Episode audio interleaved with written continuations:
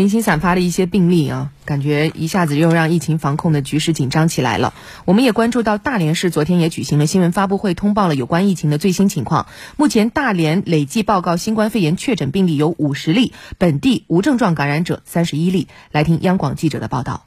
大连市卫健委副主任赵连在发布会上介绍，大连市本轮疫情累计报告新冠肺炎确诊病例五十例，本地无症状感染者三十一例。目前已有五例确诊病例和六例无症状感染者出院。大连市加大对金浦新区核心管控圈和封闭管控圈的核酸筛查力度。目前，金浦新区友谊、先进、雍正、光中和站前五个街道的封闭管控圈已完成五轮核酸检测，核心管控圈区域已完成六轮核酸检测。大连市还调度全市医疗资源，为隔离管控人员提供优质医疗服务，在确保防控安全的前提下，从程序、资源、管理等方面。解决隔离管控人员看病就医的实际问题。截至目前，全市各个医院共接诊隔离管控区域患者九百六十五人次，为隔离管控区域患者手术二十一台次，隔离管控区域产妇生产十例。为保证血液透析、肿瘤放化疗等患者的治疗和疫情防控安全，大连市卫健委组织相关医疗机构在专用病区和隔离病房收治部分病人，